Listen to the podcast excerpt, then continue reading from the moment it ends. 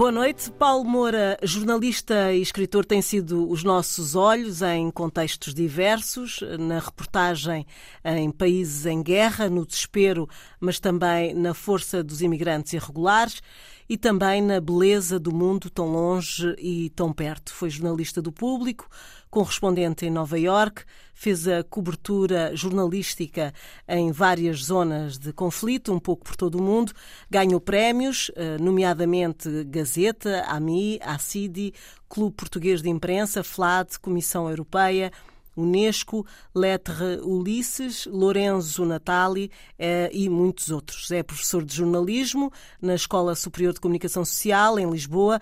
Tem mais de 10 obras publicadas de não ficção, entre os quais uh, Passaporte para o Céu, uh, depois do fim crónica dos primeiros 25 anos da Guerra de Civilizações, Uma Casa em Mossul, Extremo Ocidental, uma viagem de moto pela costa portuguesa, de Caminha a Monte Gordo, que foi Grande Prémio de Literatura de Viagens Maria Ondina Braga, Cidades do Sol, em busca de utopias nas grandes metrópoles da Ásia. Hipnose é o seu primeiro romance. Uh, Paulo Moura mantém um blog de reportagens e crónicas intitulado Repórter à Solta. Olá, Paulo, bem-vindo. Olá, boa noite, obrigado.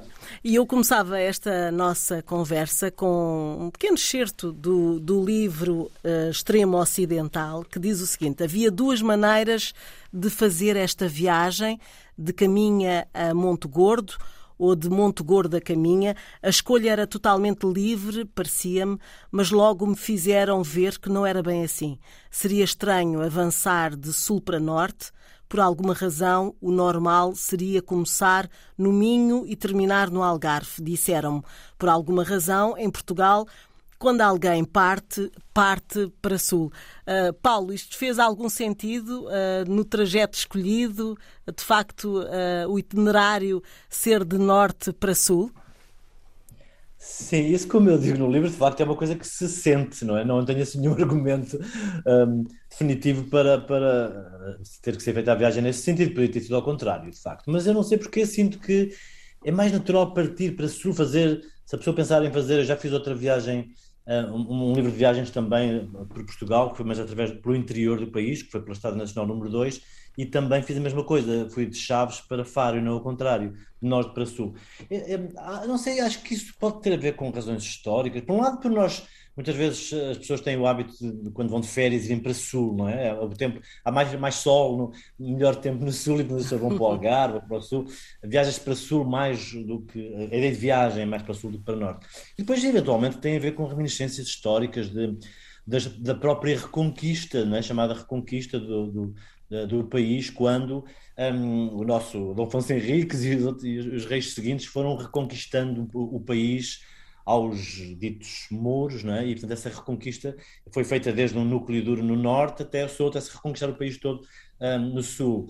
Um, e também as próprias descobertas, né, que é a ideia de viagem que está ligada a, a Portugal, acima de tudo. Né? Os portugueses, se pensarmos em viagem e Portugal, isso leva-nos às, às viagens das, descobertas, entre aspas, não é? mas a, a, a, esse período, a expansão portuguesa, isso também eram viagens feitas para o Sul, para a África e depois a Ásia, e portanto, por alguma razão, talvez no subconsciente coletivo, um, nós sentimos que viajar é para Sul e não para Norte.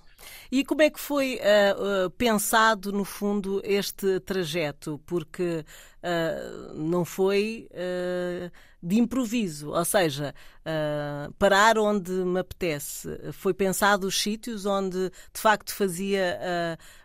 era importante recolher histórias?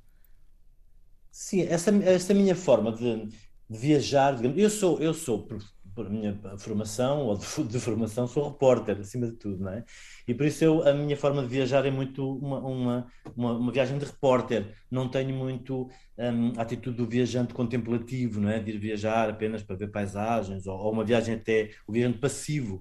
Não, eu sou um viajante ativo, eu vou fazer perguntas, vou investigar, vou aprofundar histórias, vou aos sítios de propósito para descobrir uma história ou alguém especial e, portanto, eu vou à procura de, de, de, coisas.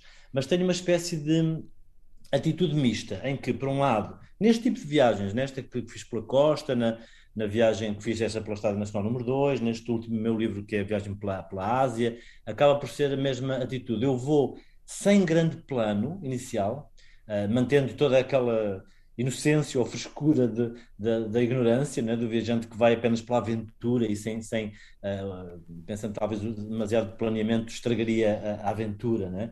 Uh, qualquer coisa pode acontecer. Um, e portanto nem sequer preparo as coisas, nem marco entrevistas, nem tenho nada. Às vezes só sei qual é o percurso que vou fazer. Nestes casos todos, a única coisa que está definida é o percurso, por alguma razão.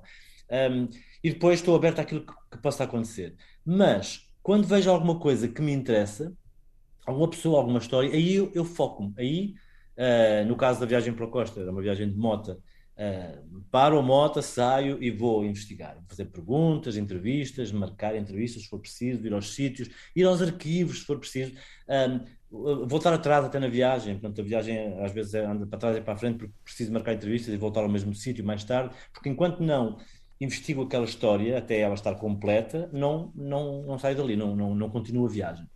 E portanto, aí sou um investigador. E quando a história está pronta, continuo, pego na moto e volto à estrada sem nada planeado. Hum. Mas uh, o falares da história, sei lá, dos pescadores em Peniche, da importância do mar e do significado do mar, ires a Sines e, e falares do ambiente, de certa forma, único dos festivais uh, de músicas do mundo, uh, os campistas, uh, as reservas naturais, uh, umas protegidas ou se calhar não tanto, aquela comunidade Tamera, julgo eu que é assim que se diz, que é uma proposta de vida alternativa na zona de Odmira.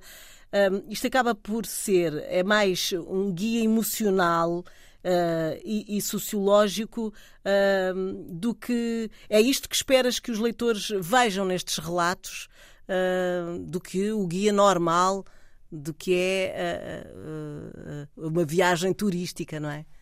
Não, não é, não é de todo um guia turístico. É? Um, há um pretexto, é, o percurso é mais um pretexto. É? Eu defini o percurso, este é uma viagem pela costa portuguesa. E, portanto, começa em caminha e faz a costa toda, oeste, e depois a costa Algarvia, um, até uh, Vila Real, uh, Santo António, e, uh, até Monte Gordo, a última, a última história é Monte Gordo, um, e isso é a única coisa que está pré-definida. E, e, essa, essa decisão de ter sido esse o percurso também tem por trás uma intenção de ir à procura de certo tipo de realidade, que no fundo para mim é a forma como os portugueses uh, um, se relacionam com o mar. Uh, era isso que eu ia à procura. Eu sempre acreditei que os portugueses têm uma forma muito própria de se, de se relacionar com o mar, diferente de outros povos, até outros povos que também têm muito mar e praia e uma relação com o mar, mas a portuguesa é específica. Um, e em relação com as praias, esta, uh, esta coisa de cada português ter a sua praia, né? nós temos essa expressão, ah, isto não é a minha praia, como sendo ser a minha praia é uma coisa, é algo que define muito profundamente a personalidade de cada um, não é? A sua praia, uma coisa irredutível, cada um de nós tem a sua praia. Isto são tudo fenómenos que eu me interessava a explorar, como é que os portugueses se relacionam com o mar. E isso depois tem muitas declinações diferentes, desde a pesca, os pescadores, o lado mais uh, turístico, a, um, o veraneio, não é? a chamada vilegiatura, como se dizia desde o século XIX, que os portugueses, as pessoas tinham que ir à praia porque fazia bem à saúde. Um, e esta vontade também de para, viver para a beira-mar, é? nós hoje sabemos que cerca de 80% da população portuguesa vive perto do, do mar, é? nas últimas décadas houve uma grande deslocação de, das populações do interior para, para a beira-mar. Porquê é que fazem isso? Um, isso eram os fenómenos que eu ia tentar perceber através de histórias, de pessoas, através de certos sítios uh, específicos, ou porque... E houve respostas? E houve respostas para, para. Há muitas, sim, há muitas respostas. Uma delas é isto que eu estou a dizer, já esta relação dos portugueses com o mar. Isto é, de certa maneira, também uma conclusão, não é? De haver, de facto, aqui algo de comum uh, nesta maneira como os portugueses se relacionam. Claro que não, a resposta não é fácil, eu, eu, tento ir respondendo ao longo do livro a isso. Né? Há, há muitas coisas que podem ser ditas. Um, sobre esta, esta relação muito afetiva, muito emocional com o mar. Há um lado de relação económica também, né? relacionada com a pesca e com o turismo e, e, e tudo isso.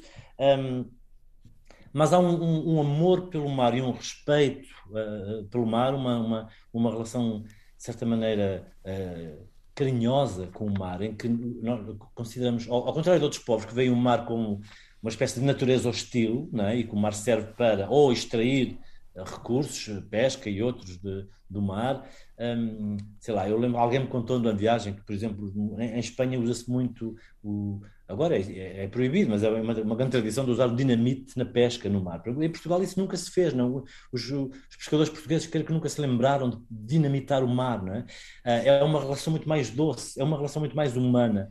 Essa é uma das conclusões, é que nós vemos o mar como se fosse cultura e não natureza. O mar é um, é um território nosso. Uh, isto, claro, tem razões históricas desde, desde, desde, muito cedo e também é uma espécie da fatalidade portuguesa de estarmos tão próximo, mais próximo do mar do que da terra, não é? Para nós a Europa é algo distante e o mar está muito próximo e essa relação é muito uh, humana. Nós olhamos para o mar como uma espécie de cidade. Uh, e daí eu também falar das cidades do mar, algumas cidades portuguesas que, que me parece que são cidades do mar, são mesmo, uh, estão, é como se estivessem dentro do mar, como uma, a Figueira, a Figueira da Foz, por exemplo, né, que é uma cidade, mas totalmente dentro do mar. E há aqui algumas ilhas também, a referência a algumas ilhas, não é?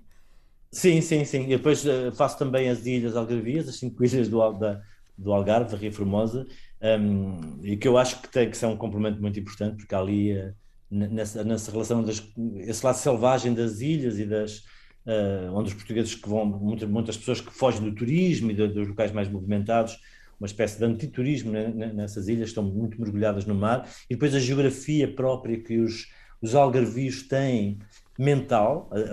É engraçado que os algarvios um, dizem, por exemplo, que a ilha, a ilha do Farol e a ilha da Colatra, uh, sendo que são a mesma ilha, não é?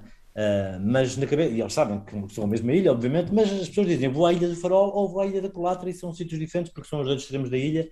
Uh, isso acontece com as ilhas todas. Na, na, na cabeça dos, das pessoas que vivem nessas regiões, um, a, a, tem, há uma geografia própria que não corresponde propriamente à geografia uhum. real das ilhas. Uhum. Isso também é interessante, porque também vai mudando e também tem a ver com a própria mudança que a natureza vai. Essas ilhas foram mudando né, ao longo dos, dos últimos séculos. Um, com as movimentações do mar, que ocupa parte da ilha, ocupa outra, e portanto isso depois tem um reflexo mental na cabeça das pessoas, a imagem uh, que as pessoas formam uh, das ilhas e também me interessou essa parte. E ao conversar uh, com as pessoas, uh, as pessoas têm noção que és jornalista, que és repórter? Sim, eu, eu, eu como, apesar disto não ser propriamente. claro que estas histórias começaram por ser histórias publicadas no público, no jornal público, semanalmente. Certo. Depois, mais tarde, é que foram reunidas em livro, ou foram também, acrescentei outras, depois voltei a fazer partes da, da viagem, mas, portanto, à partida tinha aqui um fundo jornalístico, mas não no sentido estrito, não é? Não é no sentido estrito jornalista, não estou a dar notícias, nem, nem preocupado com a atualidade, portanto, são contar histórias, no fundo, isto pode incluir-se na chamada literatura de não ficção, não é? A única condição é que isto é não ficção, não há nada que, seja, que seja inventado. mas eu, na, na, claro que nas viagens há um bocado este, este problema que é, por um lado, isto é válido tanto para o jornalista como para um viajante, um escritor de viagens, que, que é a obrigação de nós informarmos as pessoas do que estamos a fazer, não é? Eu não vou conversar com uma pessoa que conheço na, na, viagem e depois vou escrever sobre ela sem a ter avisado e ela um dia comprou um livro e está lá, mas a sua história. mas há coisas do livro. acaso, há conversas do acaso, não é? É verdade, é por isso que eu digo que é difícil, porque por um lado não, não se pode tornar isto muito artificial. Olha, eu sou jornalista, dá-me uma entrevista. Exato. Não, são conversas que surgem naturalmente no acaso da, da, da viagem, mas depois há tem que haver um momento quando eu percebo que aquela conversa eu vou usá-la, provavelmente no, no, no, meu livro, vou ter que informar a pessoa: olha, eu estou, sou jornalista, sou escritor, vou fazer um livro e provavelmente esta conversa vai parar ao livro uhum. e pedir uma espécie de autorização à pessoa uh, para fazer isso. Não é? Eu tento fazer isso sempre, acho que em todos os casos em que há pessoas que, que, que aparecem com os seus nomes, né? alguns que Creio que neste livro não há, não há nenhum nome que tenha sido alterado, que eu me lembro, eh, a pedido da, da, da pessoa. As pessoas não se importam, os seus próprios nomes são mencionados, mas foi sempre com a autorização das pessoas. Mas muitas vezes é uma autorização pedida a posteriori.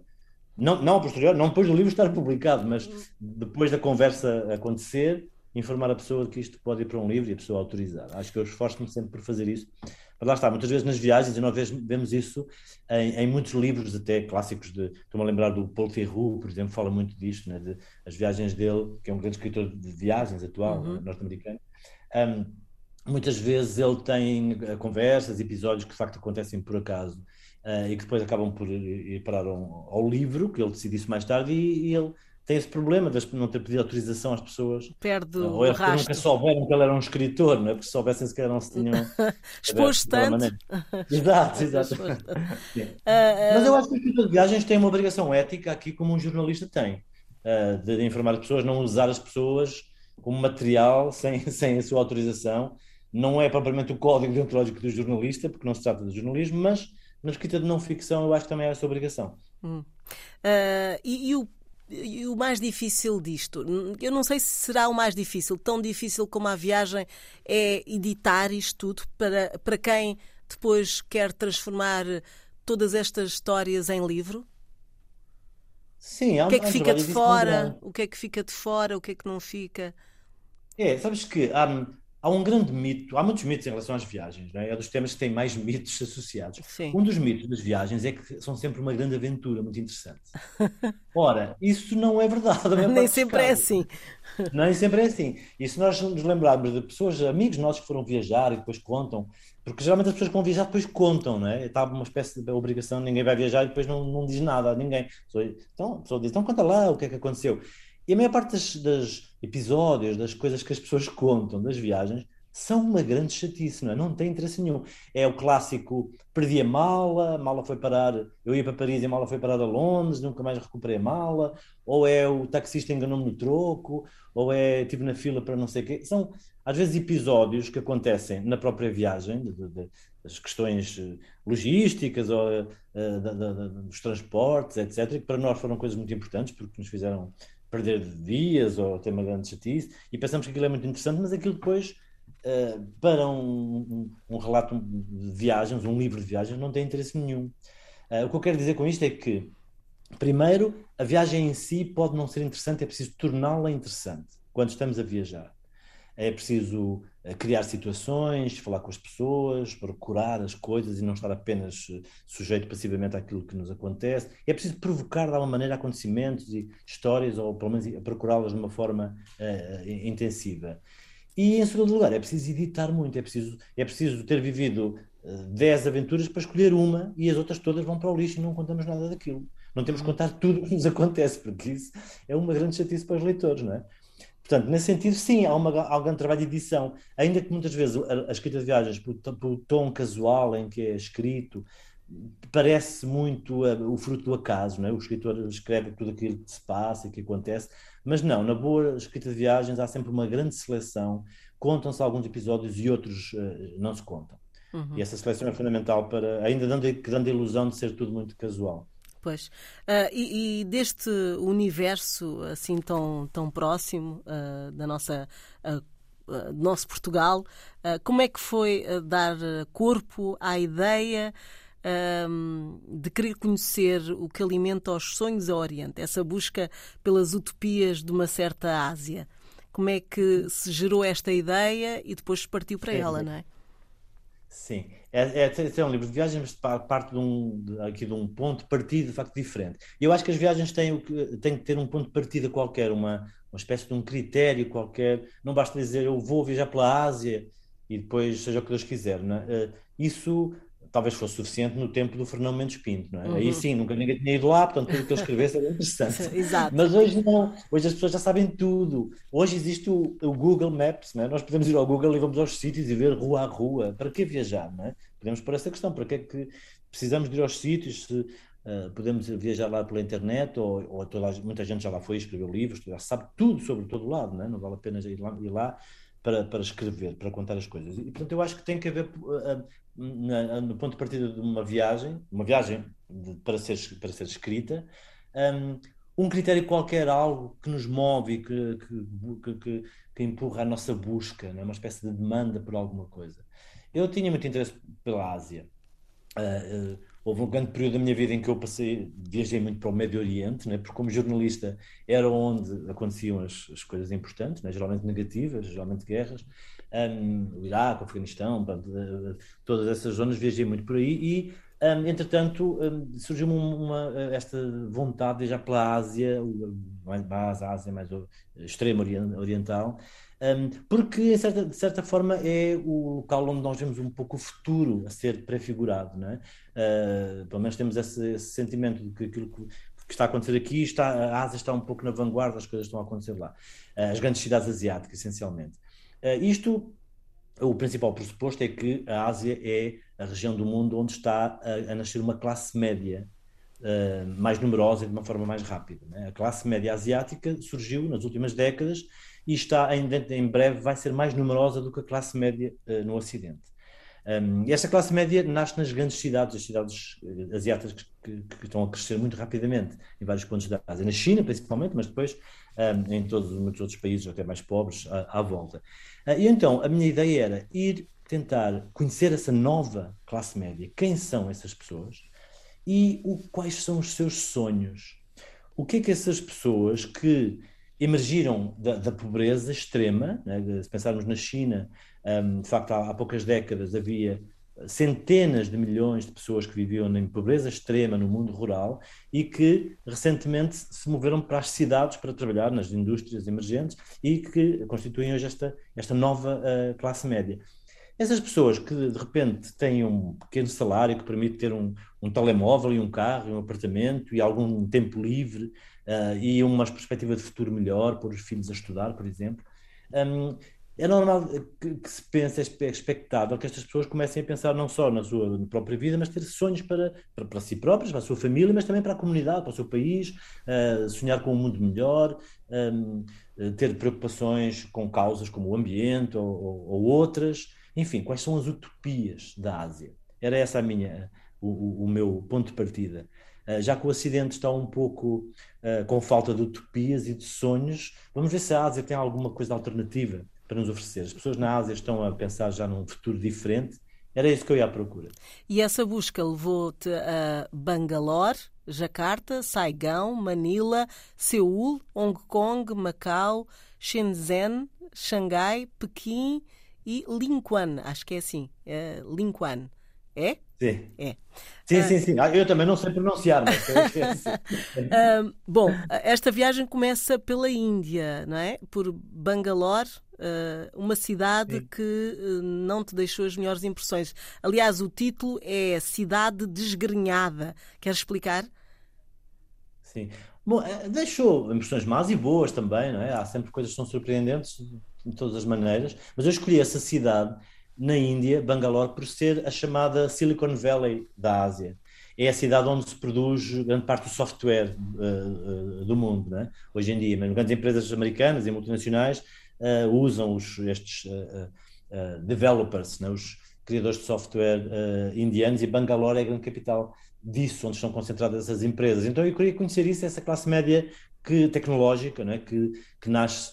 Um, porque colabora neste, neste trabalha neste, na, na, com, com, Silicon Valley diretamente e com o, o, a vanguarda, o topo né, da, da, da, tecnologia mundial. Um, e, e, quando digo que a, a, não me deixou as melhores impressões, talvez porque eu estava à espera de uma cidade muito moderna ou muito organizada, os meus próprios padrões e organizada, não é? Uh, mas não, é uma cidade indiana típica e, portanto, com toda a desorganização, toda a pobreza também. Um, claro que também tem esse lado, a tecnologia e tudo isso, mas associa associado com uh, todos esses problemas que existem nas grandes cidades da Índia, né? Um, mas foi essa a razão, portanto, eu, eu fui tentar perceber o, o, quem são estas pessoas desta, que, que trabalham nesta área tecnológica. E, e, esse contacto, ou essa ideia de contacto com, com as pessoas, eh, não só aqui, noutros, nos outros locais também, eh, foram eh, contactos feitos ainda em Portugal? E porquê essa escolha? Não. Temos rappers, filósofos, professores, diferentes pessoas de diferentes áreas, de diferentes idades. Como é que foi feita essa escolha para, para, no fundo, serem um barómetro não é? De, destas vivências e destas, destes locais. Pois, eu, não, não, não foi nada planeado. Mais uma vez, creio que só mesmo a primeira entrevista é que eu tentei marcá-la de Portugal, em Bangalore, foi a primeira cidade, uh, mas ainda por cima falhou. Foi com esse rapper tentei embarcar de Portugal, nunca consegui, só lá é que consegui ter com ele. Portanto, não foi nada planeado. A única coisa que estava planeada era o percurso. E por uma razão simples, é porque é mais barato comprar as viagens previamente do que estar lá a comprá-las, né? E portanto eu comprei as viagens, um, sabia qual, em que dia que tinha que apanhar o avião para ir para a cidade seguinte. Pronto, esse percurso estava... Aliás, só, só aqui um, um conselho, Paulo, como é que se viaja para estes sítios? O ideal é como? Uh, Com pouca coisa, uh, né? As viagens na Ásia, as viagens de avião na Ásia, são muito baratas. Uh, e, e, portanto é muito fácil. O, o, difícil é irmos daqui até uma cidade asiática, não é? neste caso fui até Bangalore e depois lá é que saí para as outras. Um, uh, aí é, é, uma viagem cara, mas entre as cidades asiáticas, de Jakarta para Manila, são, sei lá, pode custar 50 euros, 60 as viagens. São grandes distâncias, mas as viagens são baratas. Uh, e portanto, para se percorrer, claro que uma viagem de avião não é uma viagem, né? a viagem propriamente dita é, é por terra, mas como eu queria ir a várias cidades e são distantes umas das outras a única forma de facto era avião, não podia andar de transportes terrestres, seria viagem para dois anos no mínimo, né? eu, eu fiz isto em uns três meses. Um, e portanto, é, de avião é a forma mais eficaz de facto para se, para se fazer aquilo que eu queria fazer, que era andar de grande cidade em grande cidade. Claro uhum. que se quisermos uh, conhecer as zonas rurais dos países, não é boa ideia andar de avião. Né? Avião não é viagem, é apenas transferirmos-nos para um sítio. Um, mas eu, estas, estas pessoas que eu entrevistei, eu, eu tinha essa essa ideia inicial de, de, ir procurar pessoas que pensam.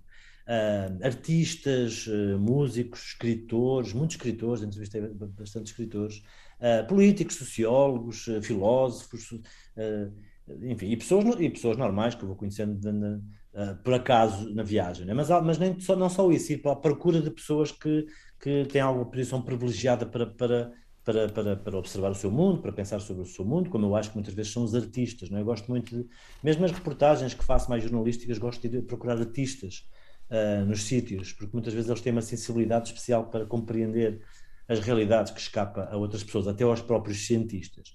Um, e portanto eu tinha esse uh, plano de ir procurar uh, pessoas. E depois fui procurando à medida que ia viajando, porque umas coisas levam às outras. Havia algumas pessoas com quem eu falava que me suscitavam algumas dúvidas, algumas ideias, algumas curiosidades, e portanto, para satisfazer isso, eu ia então procurar um filósofo que me esclarecesse certa dúvida, ou ia a um determinado sítio, fiz alguns desvios da rota, sei lá, em, em, na Indonésia, por exemplo, saí de Jakarta e fui a uma outra cidade, umas centenas de quilómetros para sul, para encontrar um filósofo uh, que eu descobri que ele tinha uma filosofia própria, que ele acha que a Indonésia tem uma filosofia que vai espalhar-se pelo mundo, influenciar o mundo ah, inteiro. É, é, aliás, Paulo, acho muito interessante, eu queria só ler para os nossos ouvintes uh, terem a noção do que ele dizia.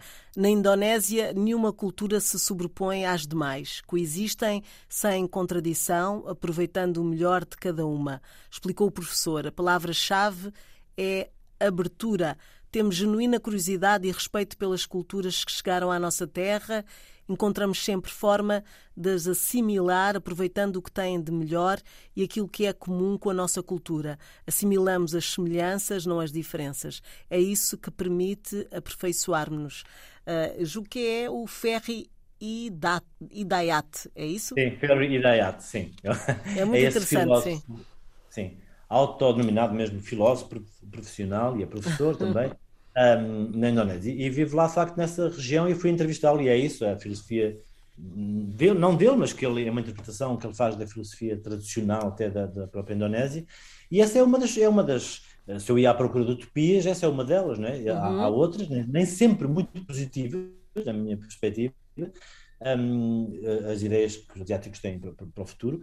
Um, essa é uma delas, essa capacidade de interligar as culturas, isto uh, em regiões e povos que de facto vivem desde sempre uh, numa encruzilhada de culturas e aprenderam a sobreviver dessa forma, né? que é o caso da Indonésia, que é um, é uma, um cruzamento até de religiões, né? um país predominantemente uh, muçulmano, mas que tem todas as religiões asiáticas também lá presentes um, e que uh, fez uma espécie de, de, de aqui de ecletismo, de mistura das várias religiões e tem uma filosofia própria.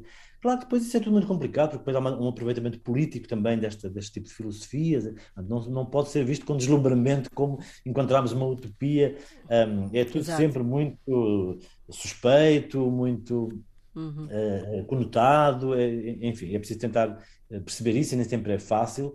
E este meu livro, não, esse livro não é um livro científico, quer dizer, nem, nem sequer é tecnológico, é um livro de viagem e portanto apenas eu vou relatando coisas que me contam e que, e que eu vejo, etc. Mas no fim não, não tiro nenhuma conclusão definitiva, não, é? não, não, Exato. não chego a conclusão nenhuma, ok, eu descobri que a Ásia é isto ou aquilo, é muito difícil, é, é impossível e não se deve generalizar.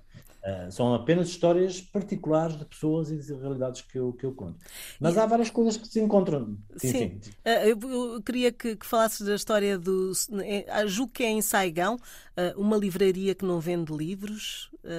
e é uma, uma, história engraçada pela relação que se tem com os livros, que é muito diferente daquela que seria a normal, não é?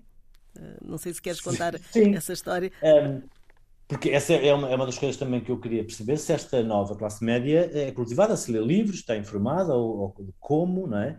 se consome arte, nem que seja arte popular, por exemplo. A, a, a, a, cultura popular em todo o mundo, nos Estados Unidos principalmente, mas a cultura popular no Ocidente, é, é, a cultura feita para a classe média. Não é? Portanto, a classe média define, um, a classe média que existe no mundo define o gosto, define, enfim, toda essa indústria de produção uh, de cultura popular. E, portanto, a classe média asiática, se vai dominar o mundo, é, é importante percebermos o que é que eles gostam, não é? Um, e os livros era algo que eu, por isso, daí eu ter entrevistado muitos escritores, que quis perceber também essa relação com, com os livros e com a cultura escrita. Um, em muitos países, eh, como, uh, principalmente nesses países um pouco mais atrasados economicamente, um, o que acontece é que houve um, um salto um, da cultura muito baseada na oralidade, não, não uma cultura livresca, de uma grande população maioritariamente analfabeta, diretamente para a cultura da internet e do digital. É? Uh, isso acontece em muitos países, isso principalmente na, assim, na, Indonésia, isso é claríssimo, nas Filipinas também, no, no Vietnã também.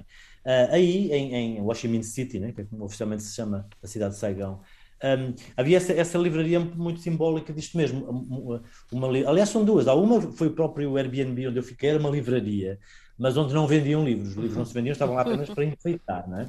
E achava muito estranho que eu, que eu perguntasse se podia comprar um livro. É? Os livros, eles nunca pensaram que alguém pudesse ter interesse nisso, né? comprar os livros. Mas, mas, os livros de facto estavam lá para enfeitar e isso eles achavam interessante. E há, também há outro lugar muito interessante em Saigon, que é uma rua só de livrarias uh, e tal, e livrarias lindíssimas, onde ninguém compra nada também, mas onde as pessoas vão fazer-se fotografar, principalmente nos dias de festa, como, como por exemplo os casamentos. Quando alguém casa, vai para a Rua dos Livros, é um clássico, fazer-se fotografar com um, um fundo de livros, e há muitos fotógrafos profissionais que estão lá na rua para apanhar os casais, os noivos e fotografá-los com livros. Porque eles têm esta ideia de que os livros não são para ler, não, não, não, interessam, mas são um sinal de prestígio.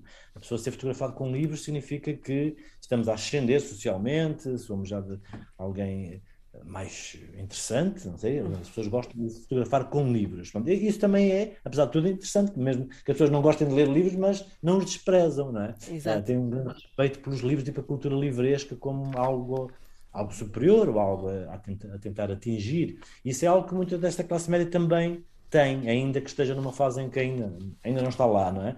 Ainda, isso muita gente me contou, as pessoas estão numa fase em que querem apenas eh, ter carros e viajar e ter consumismo, uh, e, uh, muito por imitação até do Ocidente, e não estão muito preocupados com a cultura, nem a cultura ocidental, nem a própria cultura asiática. Há aqui também uh, algo que se nota, não sei se são são propriamente uh, é dentro das cidades uma, um contraste extremo do mundo tradicional com este mundo mais tecnológico. Aliás, no, logo na primeira cidade em que foste, sentiste, estavas à espera de uma coisa e sentiste outra, mas parece que convivem sempre lado a lado estes dois mundos, não é? Por um lado, é, é, há, há, isso, há, há, um mundo rural tradicional muito forte, e depois há toda a tecnologia e o mundo urbano, né? e, o mundo também de riqueza. Né? Tá, há esta classe média, mas depois há uma classe média alta e há uma classe muito alta em todos estes países, umas elites um, que vivem muito separadas né? É das, das classes mais pobres.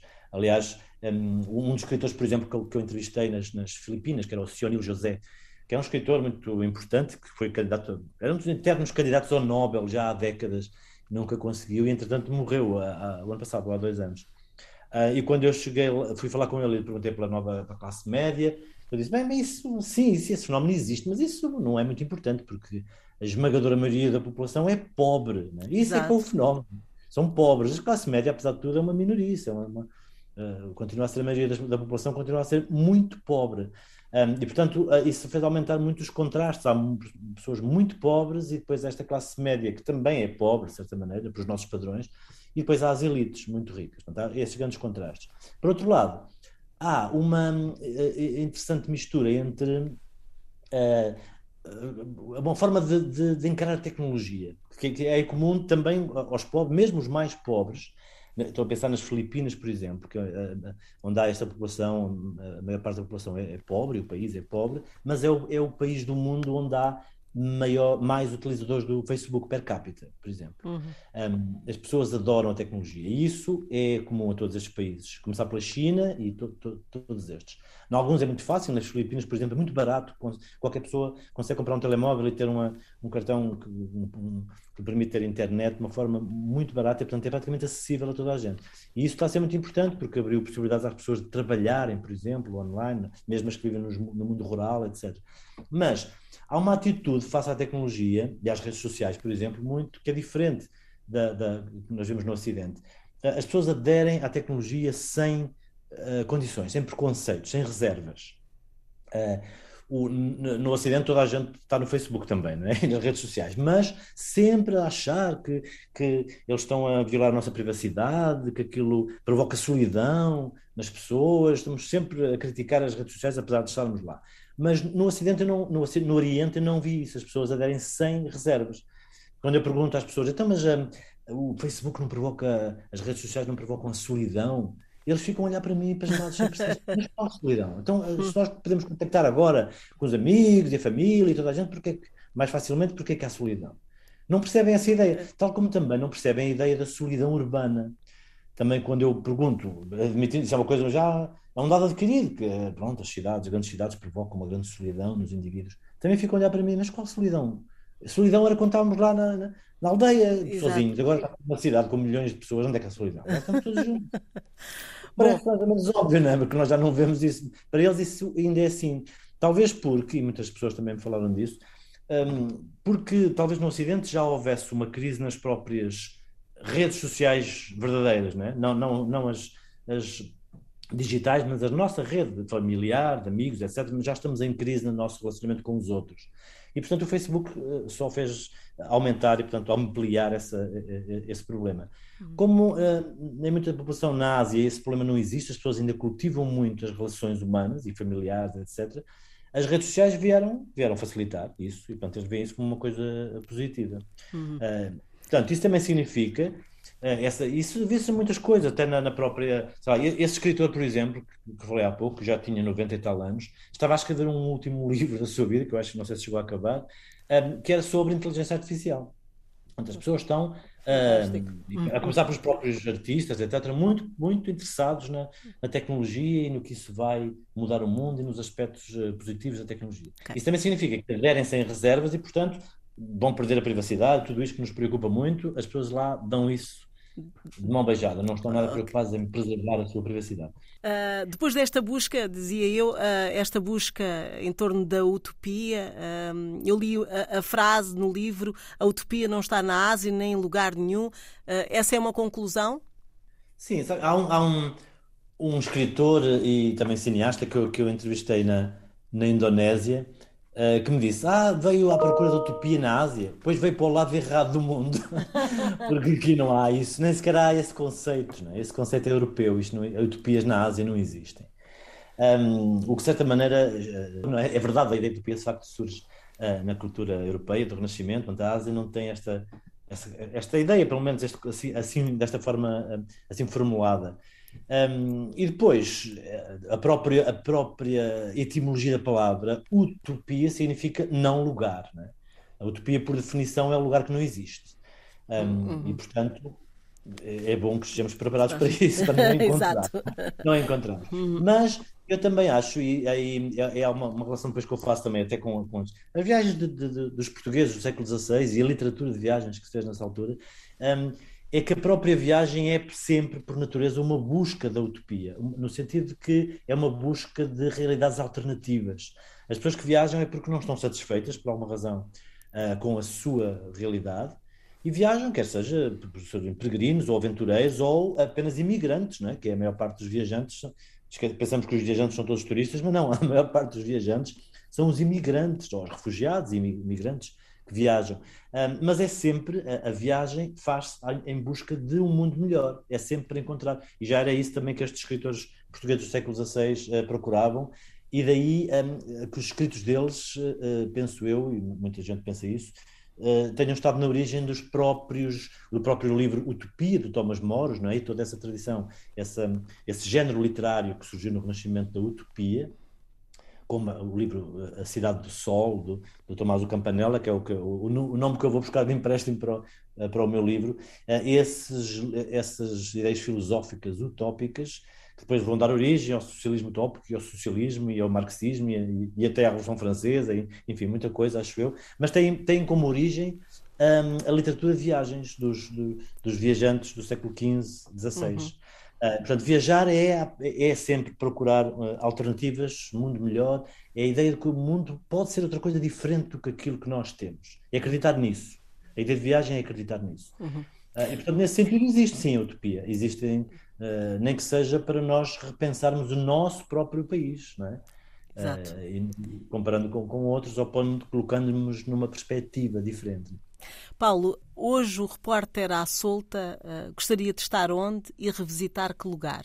A fechar aqui já a nossa conversa.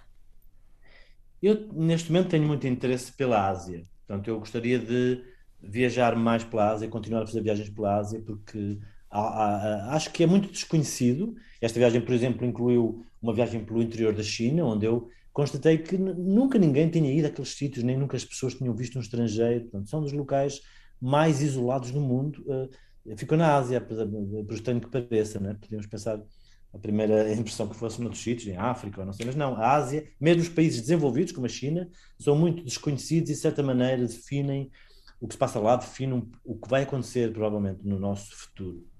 Uh, e portanto eu quero viajar mais pela Ásia. Mas também estou, uh, neste momento estou a acabar um livro sobre viagens que eu fiz à, à Ucrânia e à Rússia, e portanto eu, eu, eu vejo muito a viagem como uma forma de compreender o mundo. Uh, e não propriamente apenas para irmos colocar-nos em sentir experiências ou pessoais ou aventuras. Acho que também tem que haver esse lado da nossa viagem de ser útil para alguém. e neste momento, sempre que, que há um, eu sinto uma necessidade de compreender o que se passa com a guerra da Ucrânia as raízes de tudo isso, e, uh, ou não, as razões ou falta de razões para haver uma guerra, tudo isso. Eu acho que isso também se pode um, compreender uh, viajando, indo aos sítios, tentando perceber as realidades mais profundas, não, não a realidade superficial que vem nas notícias, mas um, uh, compreender essas sociedades de uma forma mais profunda pode nos ajudar a compreender o que está a acontecer. e portanto, eu tenho também um livro de viagens que deve sair em setembro um, sobre várias viagens que eu fiz em vários períodos à, à Rússia, à Ucrânia e, e, a países dessa região, incluindo uma que fiz agora à, à, Ucrânia. Ficamos então à espera dessas uh, novas viagens. Conversámos com o jornalista e escritor Paulo Moura, autor dos livros Extremo Ocidental uh, e Cidades do Sol, uh, livros que trouxemos para esta conversa e que são sugestões também de viagem uh, para hoje. Estamos disponíveis em podcast, em antena1.rtp.pt e RTP Play. Boa noite.